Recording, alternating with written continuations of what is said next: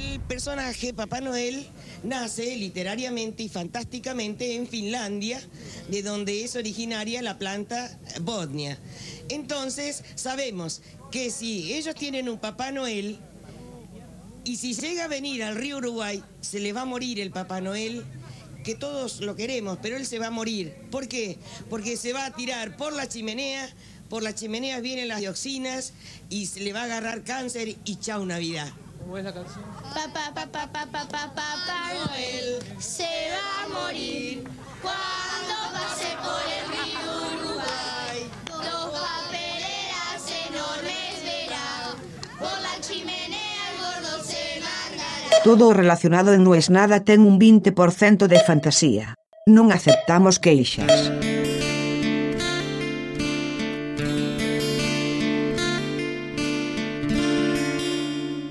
Vacaciones de Navidad. Tienen algo que se llama vacaciones de Navidad. Cuando decidimos que Decidilo tenía que tener una base en Europa, elegimos España porque era el lugar donde creíamos que no íbamos a necesitar mucha adaptación. El idioma ya lo sabemos, ¿para qué vamos a ir a un lugar que no conocemos el idioma pudiendo ir a un lugar que sí lo conocemos?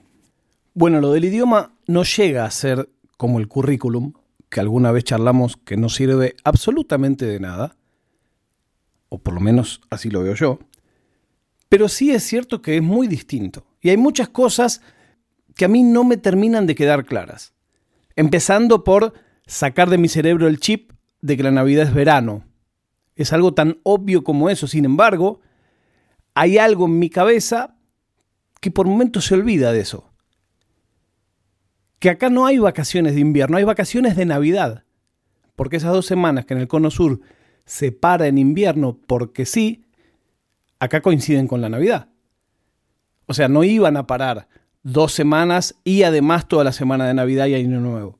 Otra cosa que me extraña de España es que las Navidades es el periodo comprendido entre el 23 de diciembre y el 7 de enero. Navidad, Año Nuevo y Reyes. Todo eso son las Navidades. Olvídate de encontrar a alguien esa semana. Tenés que firmar algo, tenés que hacer un negocio, necesitas la decisión de alguno más o menos importante, olvidad. Pero no solo eso.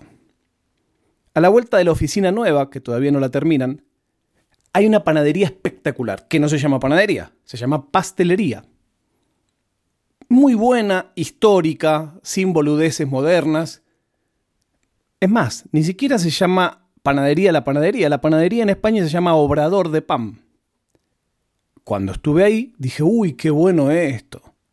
Sábado, domingo, comprar factura no, porque factura no se come, pero hay un montón de otras cosas muy ricas. Dije, buenísimo. El sábado a la tarde cerrado. El domingo cerrado todo el día. Eso para mí es imposible. Hay una fábrica de churros, lo cual es raro, porque la oficina está en un barrio muy coqueto, y aquí los churros se identifica con algo de pueblo.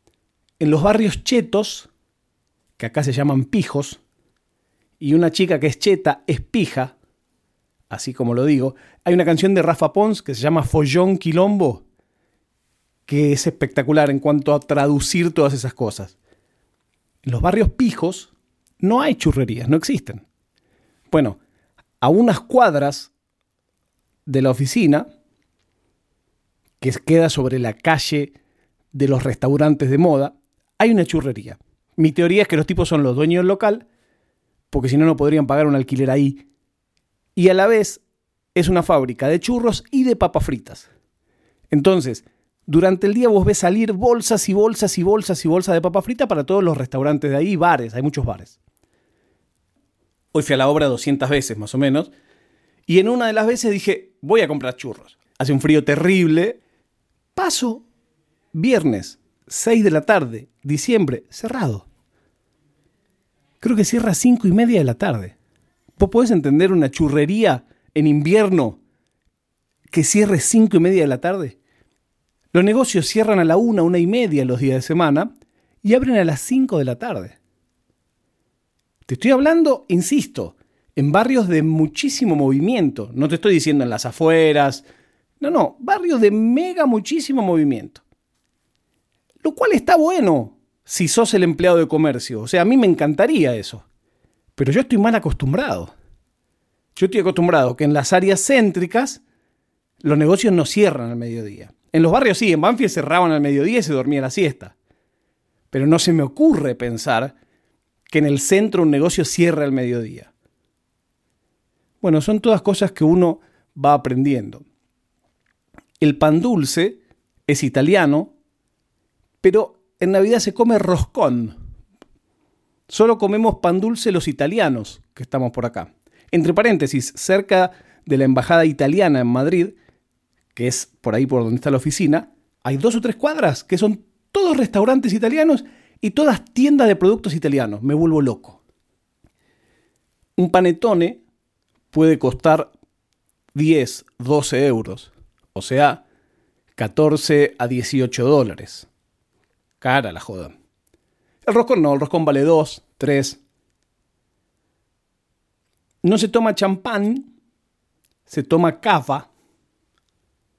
Y la fiesta no es el 24 de la noche.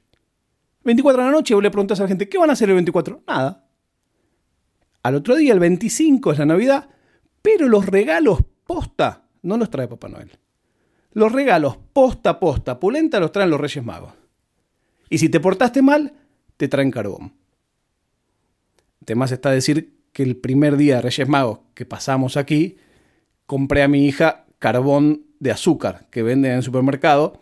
Es como un caramelo que tiene la forma y la textura de carbón.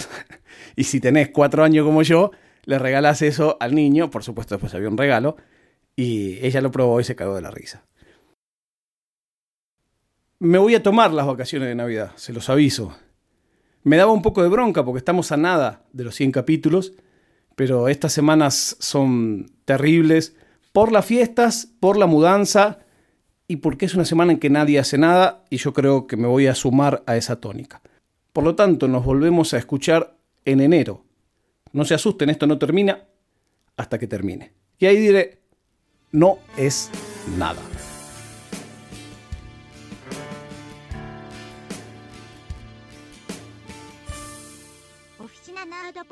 No cuidamos las palabras. Papá Noel no se va a morir.